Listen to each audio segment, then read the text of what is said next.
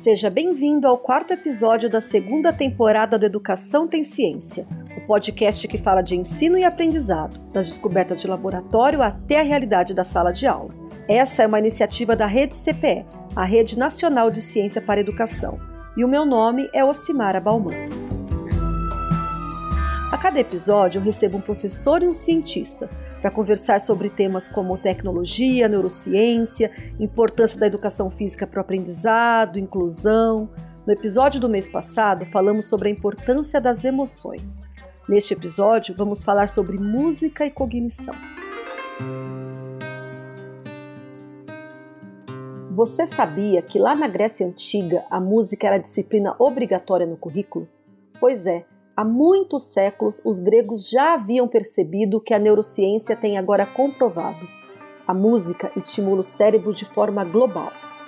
Isso significa que a música potencializa a aprendizagem cognitiva, como no campo do raciocínio lógico, da memória e das habilidades linguísticas, e também atua no desenvolvimento de habilidades socioemocionais, com a perseverança, senso de responsabilidade e capacidade de trabalhar em equipe. Numa atividade musical em conjunto, por exemplo, cada um precisa fazer a sua parte para que o ritmo seja respeitado e que harmonia e melodia estejam casadinhas para um produto final bonito.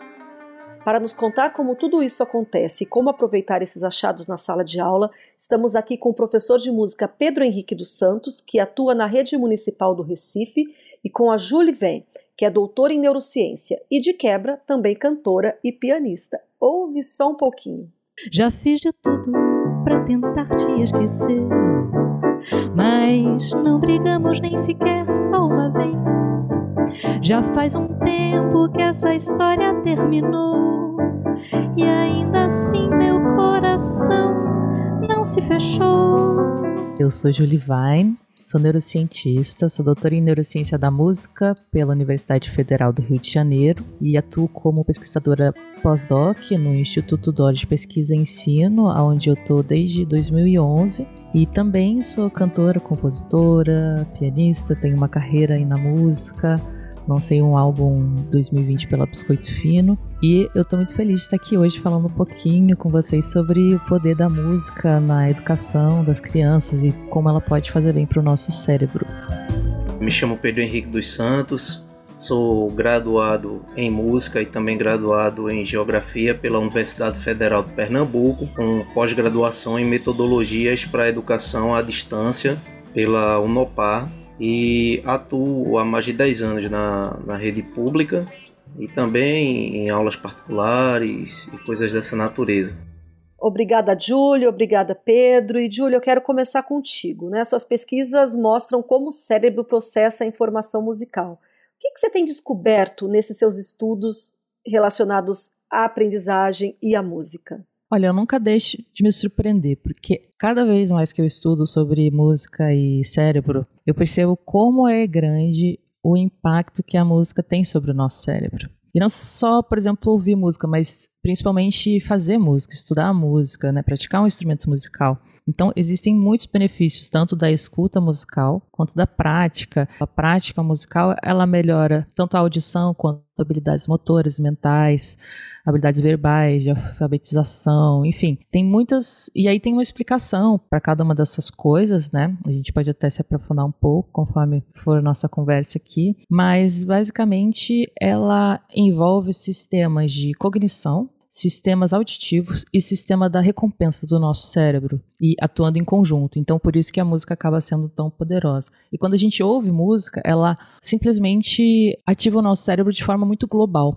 Não é uma área só que está sendo ativada, por exemplo, né? É o cérebro como um todo. Então, isso é, estimula muitas regiões ao mesmo tempo. Muito específico da música fazer isso. Ô Pedro, daí eu quero te chamar para conversa agora, que você tá, né, tá, esteve com crianças, com adolescentes, em sala de aula. É, como é que é trabalhar música na escola, né? Desde é, a questão de, de atrair as crianças para esse mundo e, a, e até conciliar e perceber como é que a música tem todos esses benefícios atrelados, né? Além da questão do gosto, da, do prazer ali. É um desafio bastante significativo o trabalho com música. Isso vai depender também de qual é a proposta de musicalização na escola. Quando a gente trabalha de uma maneira mais livre, pensando menos na música tradicional e mais numa vivência prática, usando um, um, instrumentos fáceis de tocar, permitindo a realização de músicas e composições simples, tudo isso vai provocando nos adolescentes, né, nos nossos estudantes, uma aproximação maior. Esse é um bom caminho a se trilhar para alcançar resultados significativos. Que sensacional tudo isso, Pedro, e essa sua sensibilidade também, né, para perceber esses pontos. Isso tudo é muito importante. Ô, Julie, e é isso, né? A música tem esse poder de atuar tanto no desenvolvimento de habilidades cognitivas, mas também nas habilidades socioemocionais, como o Pedro falou, não é? Ele falou desse aspecto da sensibilização, né, das crianças ficarem mais né, receptivas, entender o silêncio, entender o tempo das coisas. Existem estudos que mostram justamente o benefício da prática musical em relação a habilidades sociais nas crianças. Então, se a gente coloca um grupo de crianças, né, teve alguns estudos fizeram isso. Então, recentemente eu estava até estudando mais a fundo um estudo da Kirchner de 2010 em que ela fez com crianças de 4 anos. E ela pegou o seguinte: ela colocou essas crianças em dois grupos. Um grupo, as crianças interagiram com o componente musical, e no outro grupo, elas interagiram sem o componente musical, uma brincadeira, enfim. E depois elas tinham que fazer uma tarefa de cooperação social. E aí eles mediam quão propenso uma criança estava a ajudar o amiguinho quando ele precisava de ajuda e numa outra tarefa o quanto ele queria fazer aquilo de forma colaborativa, porque ele tinha a opção de fazer sozinho também, mas ele também tinha a opção de fazer junto com o amiguinho. E aí eles viram que as crianças que interagiram com o componente musical, elas tinham um comportamento pró-social muito maior do que as crianças que estavam interagindo sem a música antes de fazer esse teste. Então, isso é mensurável né, no laboratório. A gente consegue ver os efeitos e os benefícios nas habilidades socioemocionais das crianças. Isso é extremamente benéfico para todas as áreas da vida da criança, né? Que a gente vive uma sociedade que é muito importante, né? A gente ter essa, essa habilidade socioemocional. Pedro, nesse gancho, né, de que apesar de parecer intuitivos, os benefícios com a música, né, são científicos, que dica que você daria para os professores que estão que ouvindo a gente? Porque a gente sabe que mesmo previsto na BNCC, o ensino de música não existe como disciplina separada, né? Normalmente acontece no meio das aulas de artes. Mas ele pode também permear as outras disciplinas, né? Como é que, que dica você dá para os professores de português, de matemática, né? Dos professores daí do, do ensino fundamental, ensino médio? A gente pode usar o corpo, né, fazer percussão sonora, fazer aquelas brincadeiras também de bate-mão, né, de cantar, brincadeiras de roda. Tudo isso é prática musical também. Né? Trabalhar andamento, né, fazer brincadeiras com velocidade, fazer brincadeiras com dinâmica, né, com som, fazer brincadeiras com expressão, que a gente às vezes rejeita um pouco quando a gente está trabalhando música, a gente se preocupa com outros elementos e às vezes esquece de que é, uma, uma vogal pode soar de maneira diferente para inclusive para quem está escutando, dependendo da intenção que você tem, de como você né, exprime aquilo ali, como você expressa a, o som daquela vogal, por exemplo. É, e além disso, trabalhar a percepção, né, trabalhar a percepção, o que eles escutam em filme, o que eles escutam em séries, o que eles escutam na cidade, a paisagem sonora deles, do seu lugar, né, onde eles estão, onde eles convivem, na escola. Tudo isso é bastante importante para trabalhar com as crianças. E eu acho que uma dica assim que não pode passar é o uso de tecnologia, porque a gente pode até não ter um piano na escola, muitas vezes, mas a gente tem um celular e a gente baixa aplicativo e aí também abrir a cabeça né? Porque entender que, por exemplo, o uso de pads sonoros, o, o uso de, de, ferramentas de DJ, essas coisas também é, é, é fazer música. É, então, trabalhar edição de áudio com eles, fazer uma, um, um, por exemplo, se tem uma peça de teatro que vai ser desenvolvida ou alguma algum trabalho em vídeo que algum outro professor vai desenvolver, a gente de repente construir a trilha sonora isso é encantador, né? A gente tem assim o privilégio lá na escola de, de embora não tenha um, um, um instrumental para se trabalhar em sala de aula, né? Mas os estudantes receberam tablets. Então todos os estudantes têm tablet. E isso permite que a gente faça um monte de coisa, né? De música.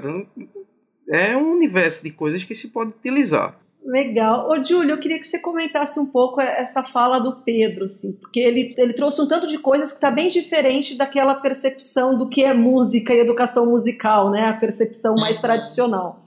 Isso tudo é tão cientificamente eficaz quanto aquela percepção que a gente tem do que é essa iniciação musical e do que a música né, gera de cognição, de emoção, de habilidades sociais qualquer tipo de estímulo, né, nesse sentido, por exemplo, os estímulos que ele, está, que ele mencionou, eles vão ser muito efetivos, principalmente por quê? Porque nessa idade, a neuroplasticidade, ela está muito rápida. Então, se a criança é deparada com estímulos rítmicos, simplesmente o fato dela ter que entrar em sincronia com, a, com o outro, isso já exige, exige ela escutar, exige o respeito ao outro também, né? Ela ter essa percepção de estar em conjunto e que se ela fizer fora não vai dar certo. Então, só esse fato já é muito importante para diversas funções cognitivas.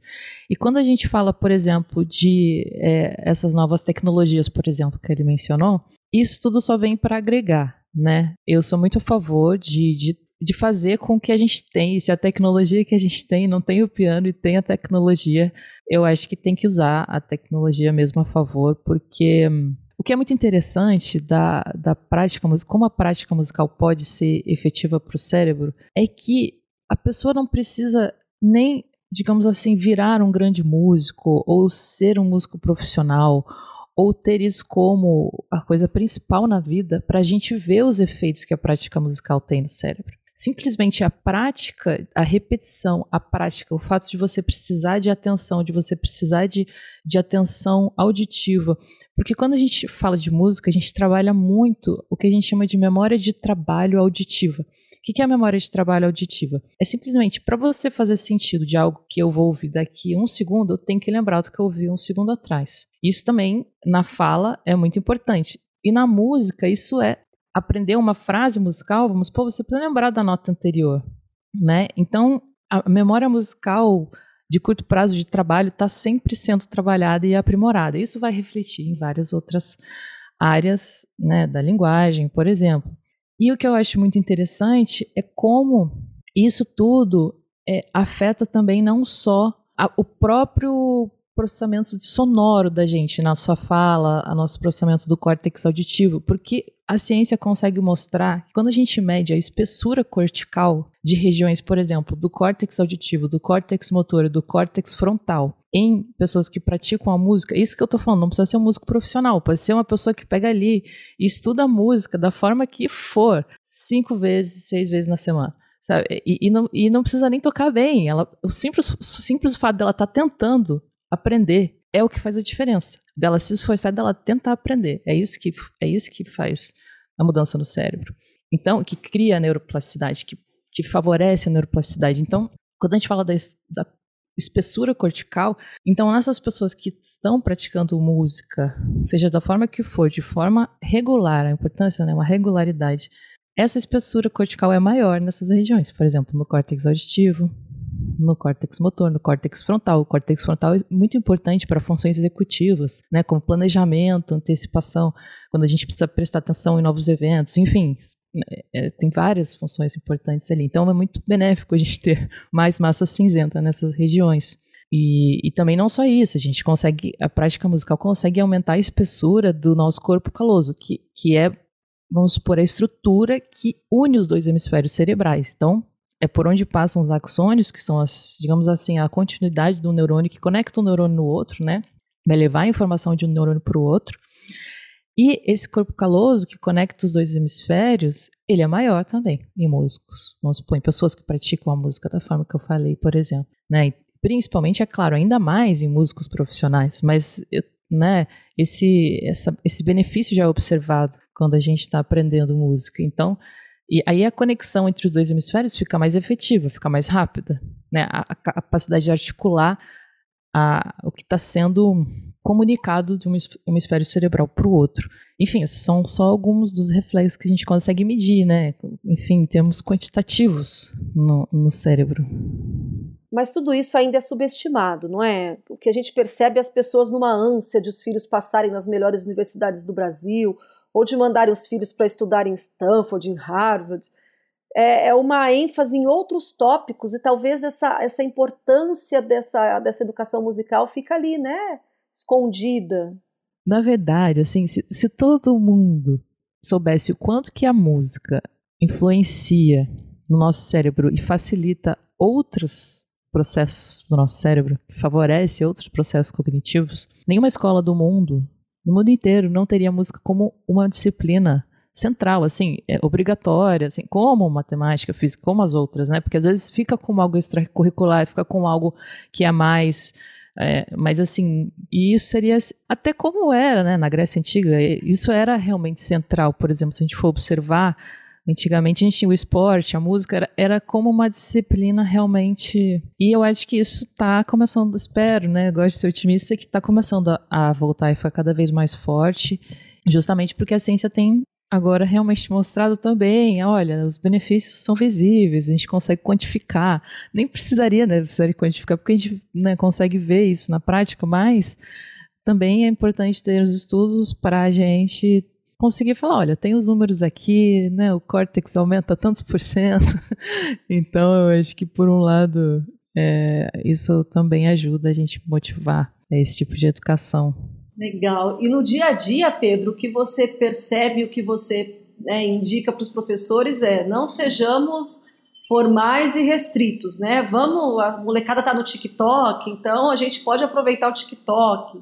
Né? Eles gostam, eles não conhecem a música regional, mas conhecem BTS. A gente respeita o BTS e faz um projetinho ali de música regional para eles conseguirem ligar uma coisa com outra, né? Aproveita os instrumentos que podem ser criados, bate palma para marcar o ritmo de alguma coisa, né? Pode, pode aumentar a lista se você quiser aí, Pedro, porque essa vai ser a, a, a parte das dicas, a parte final aqui tudo que envolva aquilo que eles gostam de fazer e que tem música, ou seja, quase tudo. Pega a música do Naruto, ensina os caras por fazer. A gente tem que pensar desse jeito. Eles gostam disso aí, então vamos trabalhar com isso, né? É, eu acho que o, a questão, né, do, do, dos streams, né, enfim, eles assistem muita série, eles veem muita coisa, como você falou, né? É, rede social, mídia social, a música tá em todo canto essa questão de, de achar que, que a arte é escondida em alguns redutos apenas, né? E que apenas poucas pessoas intelectuais têm acesso. Nada está espalhado em todo canto. Né? É design, é, é, é música, é teatro, é, em todo canto a gente está vendo isso. Então é, é importante a gente se utilizar disso para fazer com que eles entendam que esse fenômeno é, é, é presente na vida deles e como eles podem manipular, fazer uso, né, se empoderar disso também. Quem sabe aí, né, nem todo mundo que estuda matemática se torna matemático, mas algumas pessoas podem começar a gostar de música. Né? Se não gostar, não tem problema, como a gente acabou de ouvir, o desenvolvimento cerebral da pessoa se torna maior, se torna melhor, então que a gente use o que respeite o saber do estudante. A gente pode citar vários autores em relação a isso, né? Tem Paulo Freire, é, a questão cerebral, como ela, ela falou, desenvolvimento cognitivo, Swan que já falava também disso, e agora vem a neurociência e diz, é verdade mesmo, o Caba falou e, e tá acontecendo, né? Eu acho que a gente tem que usar isso, usar as ferramentas que a gente tem nas mãos, usar, usar o gravador do celular, fazer uma brincadeira, baixar uma capela maker da vida, cada um faz uma voz, edita, joga no TikTok. Aí tem gente que não gosta de cantar, dança, tem muita coisa que dá para fazer. A gente tem, a gente é de música, pô. A gente tem que ser criativo. Gente, tá muito bom, né? Acho que a gente conseguiu aqui falar das questões científicas, entender os córtex, né? Como é que funciona, fica mais grosso e aí você aprende mais. Entendeu que a gente pode usar o TikTok que né, não vai ser cringe. A gente fez um, um, um, emaranhado muito bom aqui. Daí eu queria partir para as considerações finais. Assim, Julie, você acredita que tem mais algum ponto que vale a gente a gente pontuar? A mensagem que eu acho legal deixar é justamente como a exposição, né, a prática musical, o estudo musical, quanto mais cedo ele acaba sendo um pouquinho mais benéfico porque a neuroplasticidade ela é inevitavelmente maior nos primeiros anos de vida, né? até ali os 12 anos ela está muito veloz e isso também está relacionado ali ao quanto que, por exemplo, aquela espessura cortical é influenciada, né? Então a gente consegue ver quanto mais cedo a pessoa começou a ter é, acesso a isso, mais ela conseguiu ter a neuroplasticidade visível no córtex, por exemplo. Então, isso é relacionado. Então, eu acho que, enfim, se alguém tem alguma dúvida em relação a isso, não tenha, porque a gente já sabe mais do que provado que é muito, muito bom para a saúde, muito bom para a nossa cognição. E, e, é isso, acho que a gente tem que dar o jeito que der, como o Pedro falou, de incentivar as crianças a terem contato com, com a música, porque só vai ter benefício, né? Eu acho que a dica que eu quero dar para os professores é deixe a coisa desdobrar e use tudo que você tiver à mão. Né? Traga também, claro, elementos novos, né? música regional, essa coisa, faça contraponto, globalização, música regional, mostre sua cultura. Mas é, eu acho que, que você deve tocar para os seus alunos, você deve cantar para os seus alunos, você deve trazer pessoas que você conheça.